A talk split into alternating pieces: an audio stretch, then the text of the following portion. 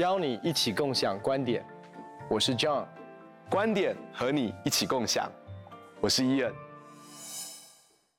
嘿，Ian，今天我们要来聊一个主题哦，这个主题其实，嗯，对每一个人的生命来说是一个很难学习的一个课题。今天我们要来谈的就是饶恕。我们知道基督徒耶稣教导我们要饶恕，可是饶恕真的很困难呢。你怎么看饶恕？如果对方是有意或者是无心的，我们为什么一定要饶恕对方？你怎么看？那其实这是一个很很难的问题。其实包括你跟我，我们的生命当中也都是在学习这个饶恕的功课。那很多时候，当我们觉得说要饶恕，可是我们总是会想说：可是你知道他对我做了什么样的事情吗？你知道我对他有多好吗？你知道他竟然是怎么样的对待我？他对我所造成的伤害？这样这样的事情，这样子违法的事情，这样子痛苦的事情，对我造成这么深远的影响的事情，难道我应该要饶恕他吗？其实，呃，英国的文学家 C.S. Lewis 曾经讲过这样一段话，他说：每一个人都觉得饶恕是件好事，直到自己需要饶恕的时候。就是说，当我们自己要面对这个饶恕的时候，都其实是很不容易、很不容易的一件事情。那我曾经看过，啊、一个。啊、呃，一个牧师哦，他是他其实是 Westminster Chapel 的牧师。那你知道 Westminster Chapel 是白金汉宫旁边，你知道很多国会议员、嗯、很多重要的人都在这个教会聚会。那这个人叫 R.T. Kendall，他写了一本书叫 Total Forgiveness。那这个这个书里面就讲说，他呢被一个啊、呃，他是很亲的人所伤害。他其实没有讲那个伤害是什么，他也没有讲这个人是谁，但他只说。这个人是一个他视为父亲的人，嗯，然后这个视他视为父亲的人呢，却对他做了非常残忍也非常过分的事情，那他的内心里面非常非常的伤害。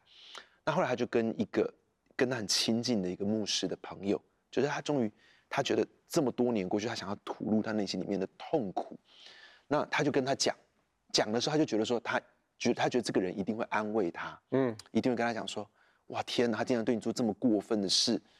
但是那个人竟然跟他讲说：“他说啊，R.T. Kendall，你必须要饶恕他，你必须要完全的饶恕他，然后你才能够得到释放。”那其实我觉得我们为什么要饶恕，其实跟这个人所说的话是有关系的。就是说，其实饶恕是为了让我自己得到释放。嗯，其实饶恕不是让那个人得到释放。其实饶恕的时候，是我知道神是一个公义的神，是神是圣洁的神，神还是会去面对跟处理他的问题。嗯，但是我把这个深渊的权柄交给了神，我不再用我自己的方式去报复他，而且当我饶恕的时候，其实是我自己能够得到完全的释放。我看过另外一个呃爱爱尔兰的牧师，他这个这个这个叫 Bob Gass，他他也是讲一个让我很感动的事情，他就说他从十四岁的时候就受到。很亲近的人在性上面的虐待，那他说后来他发现他的哥哥也是在差不多年纪也受到这样的虐待，而且虐待他们的是传道人，那对他们做这样伤害是传道人，可是后来他就走过这个痛苦，那他讲一个很重要的关键的事情就是说，他说因为我不想啊一生都活在受害者的心态里面，嗯，这个事情确实发生了。但是我不想要这一辈子都活在这个我受害的囚笼里面。嗯，那其实就好像，呃，约瑟谈到的，就是说神使我忘了以前的痛苦，神让我忘记以前的痛苦。那其实我觉得饶恕是我们走上内心医治的旅程很重要的一件事情。我们为什么要饶恕？其实是因为我们想要得到释放，是因为我们不想要活在这个囚笼的里面，以至于我们把这个我们想要报复的心交给神，让神。这个公义的主，他来为我们伸冤，让他去处理，那以至于我们可以走上这个恢复的旅程。我觉得你讲的非常好，因为很多的时候我们没有办法饶恕，其中一个原因就是因为我们紧紧抓住那个伤痛。有一个很重要的原因，就是因为我们觉得我们的饶恕好像合理化对方的行为。难道就这样的一个饶恕对方？难道对方不需要为他所做的付出任何的代价、任何的补偿？或者是说对方根本没有跟我道歉，我怎么可以饶恕？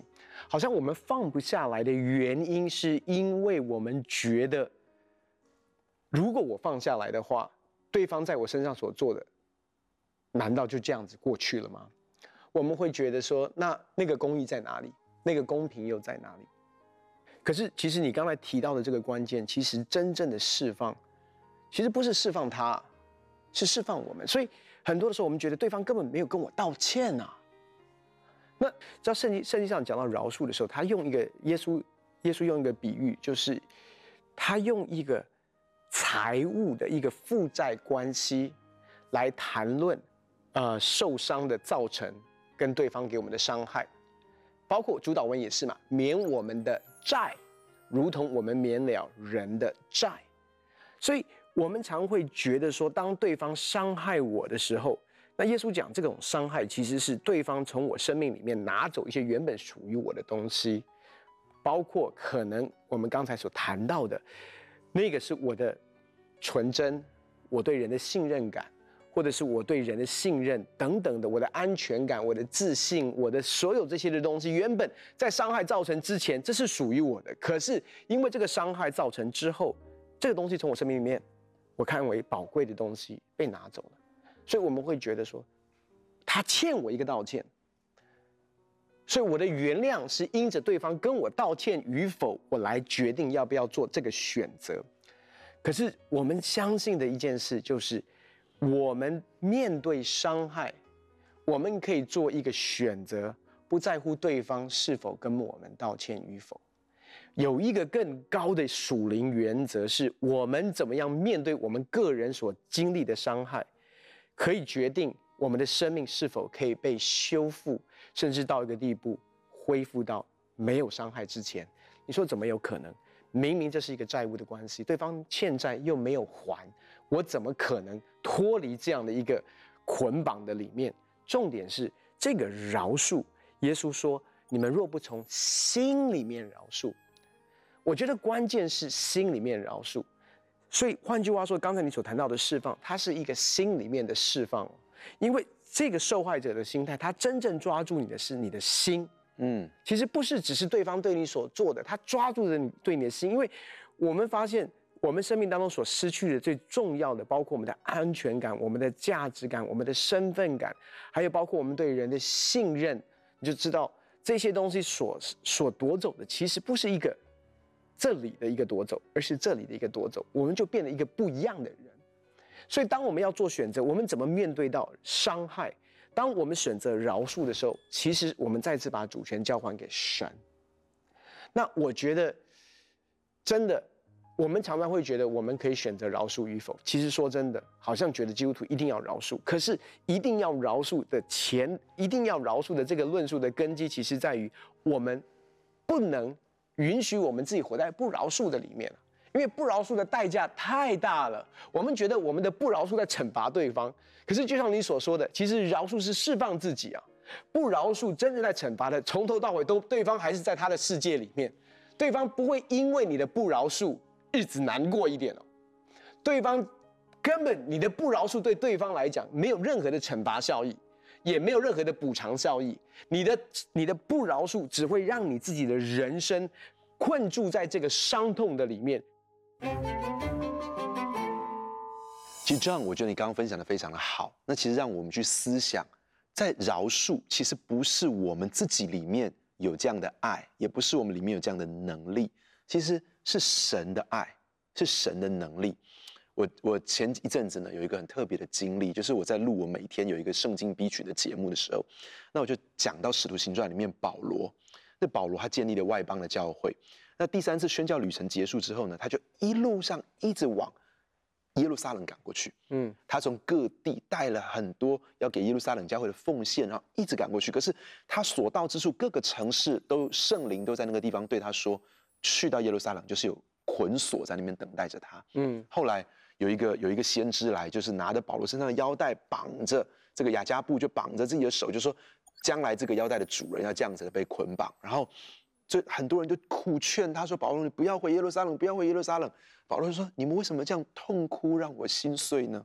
啊，那保罗在别的地方也讲到说：“为了我的骨肉至亲，我就是被咒诅跟基督分离，我也是愿意的。”呃，如果他们能够得救，那其实我那时候在读那段圣经的时候，我突然之间我就哽咽了，因为我就说，怎么会有人明明知道人家要杀我，明明知道人家要恨我，我偏偏把我的生命一直往他们的手上送，怎么会有人有这样的生命呢？我说那只有一种可能，那是耶稣的生命，因为耶稣就是明明知道他来到地上的时候，这些人是恨他的，是敌对他的，是要他死的，但是他竟然把他的生命往这里送。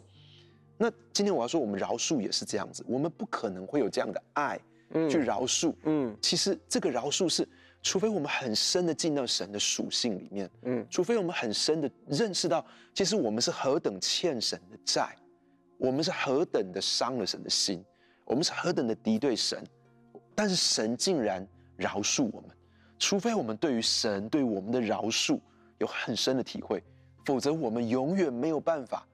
去饶恕任何一个人，甚至我们没有办法饶恕我们自己。嗯，除非我们真的知道神是怎么样饶恕。其实我我我觉得，或许我们在要去谈我们对人的饶恕之前，我们是需要常常来默想神是怎么饶恕我们。那我我想要读一些经文，就是我们来默想以赛亚书里面这样讲说：“我涂抹了你的过犯，像后云都消散。”或者是耶利米书里面说：“我要赦免他们的罪孽。”不再纪念他们的罪恶，或者是以赛亚书里面说：“你将我一切的罪扔在你的背后。”或是弥迦书里面说：“将我们的罪孽踏在脚下，又把我们的一切罪投在深海的里面。”或是诗篇里面说：“东离西有多远，他叫我们的过犯离我们也有多远。”你可以看到这里面讲说，让我们的罪好像厚云能够消散。把我们的罪踏在脚下，把我们的罪丢在背后，把我们的罪丢在海里面，让我们的罪离我们有多远，神就让我们这个饶恕也有多么的大。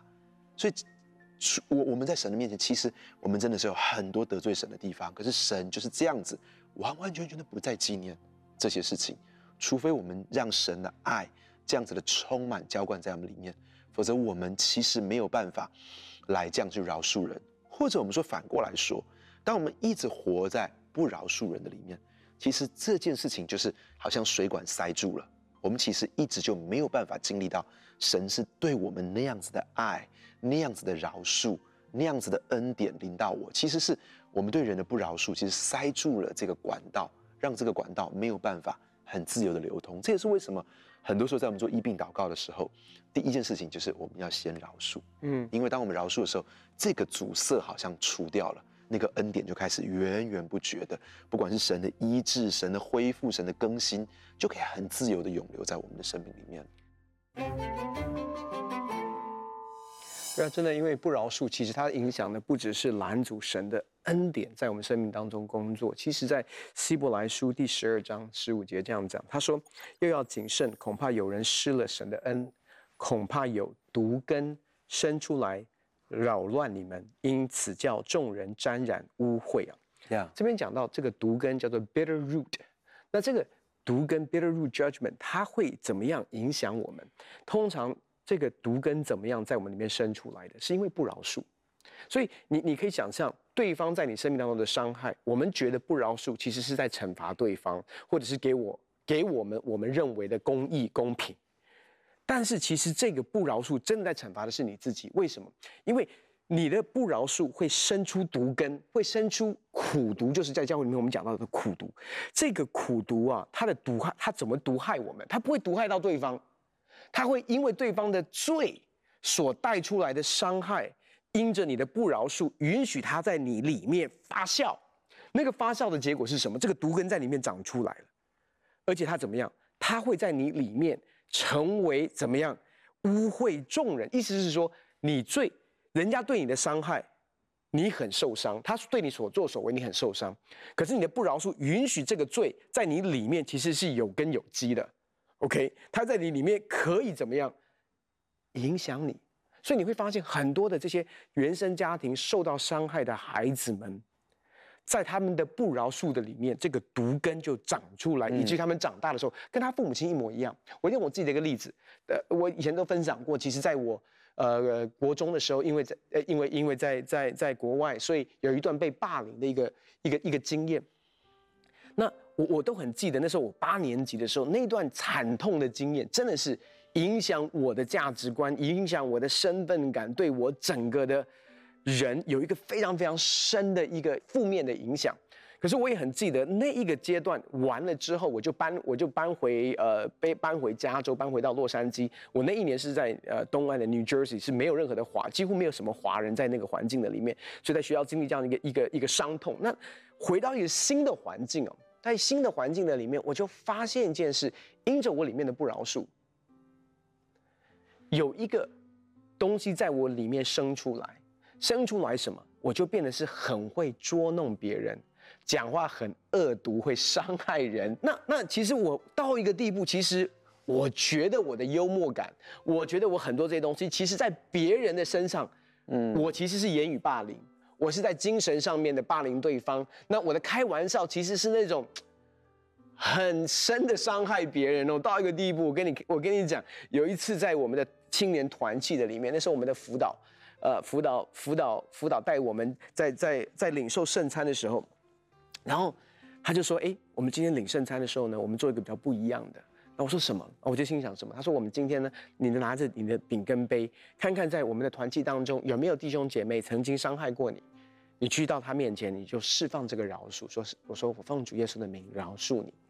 那这是比较非典型的一个一个一个领圣餐的模式哦。那我就眼睛那时候闭起来的时候，我就在想，到底有谁伤害过我？我觉得小组这个这个团契当中的人，大家都还好啊。我觉得。”没有什么人伤害我啊，我就很努力努力。当我终于想到一个，我因为你还是要投入在这个这个这个这个情境的里面，终于想到一个人，好像我可以去到他面前，跟他说我有一点哪一些方面不太喜欢对方。我一张开眼睛的时候，我前面排了一条，排了一队要跟我释放饶恕的人 在我前面，因为我太我讲话真的太恶毒了。真的是那种会羞辱对方，然后这可是我真的超好笑的，嗯，但是那种好笑是那种真的是很恶毒的好笑，建筑在别人的痛苦。对，可是你知道我从哪里变成这个样子的？其实是从我的不饶恕的里面，我就变成跟那些在言语上面霸凌我、用行为霸凌我的那些人一模一样的，嗯，变成跟他们一模一样。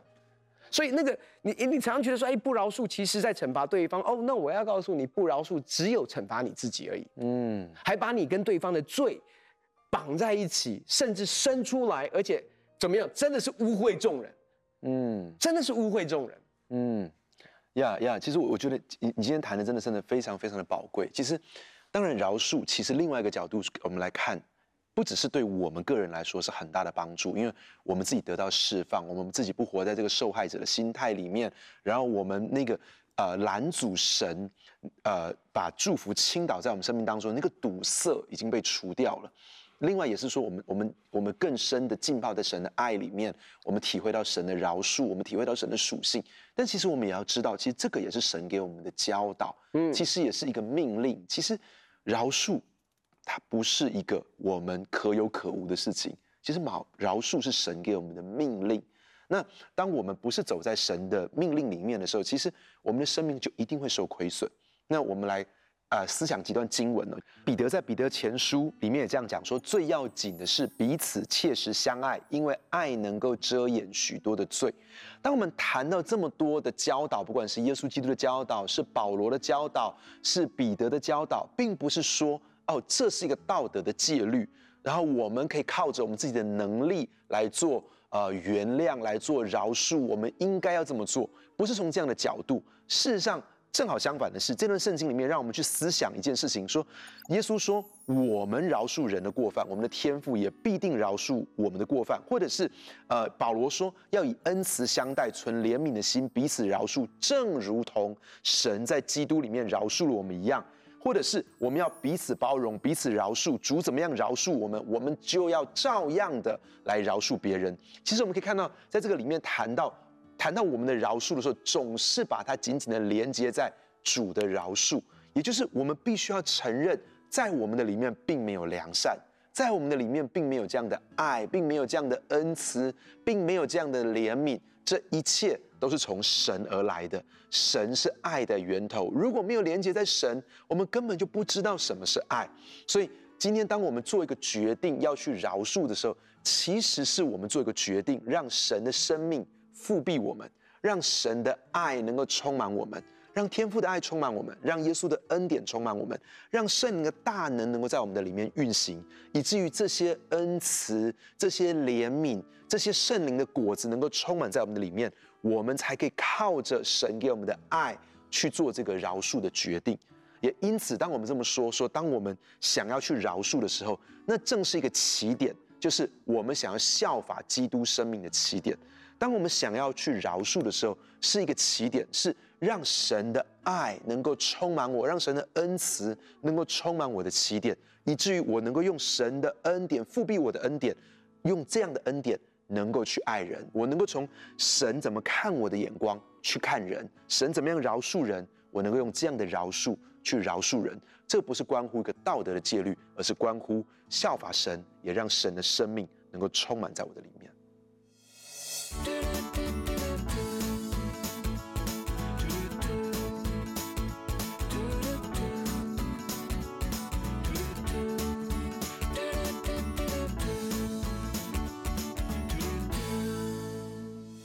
很多时候，我们觉得饶恕是要释放对方，可是饶恕真正释放的是我们的心，可以得着真正的自由跟平安。通常在不饶恕当中，苦读的根有机会可以在我们生命里面，把对方在我们生命当中所带出来的罪，生出在我们里面，甚至到污秽众人。给予自己一个机会，不要允许对方所做的错误成为你生命当中的瑕疵，选择饶恕，让神的恩典透过我们的饶恕。恢复我们的生命，很高兴可以跟你们分享我们的观点，也欢迎你在网站上面跟我们分享你的观点，共享观点。我们下次见。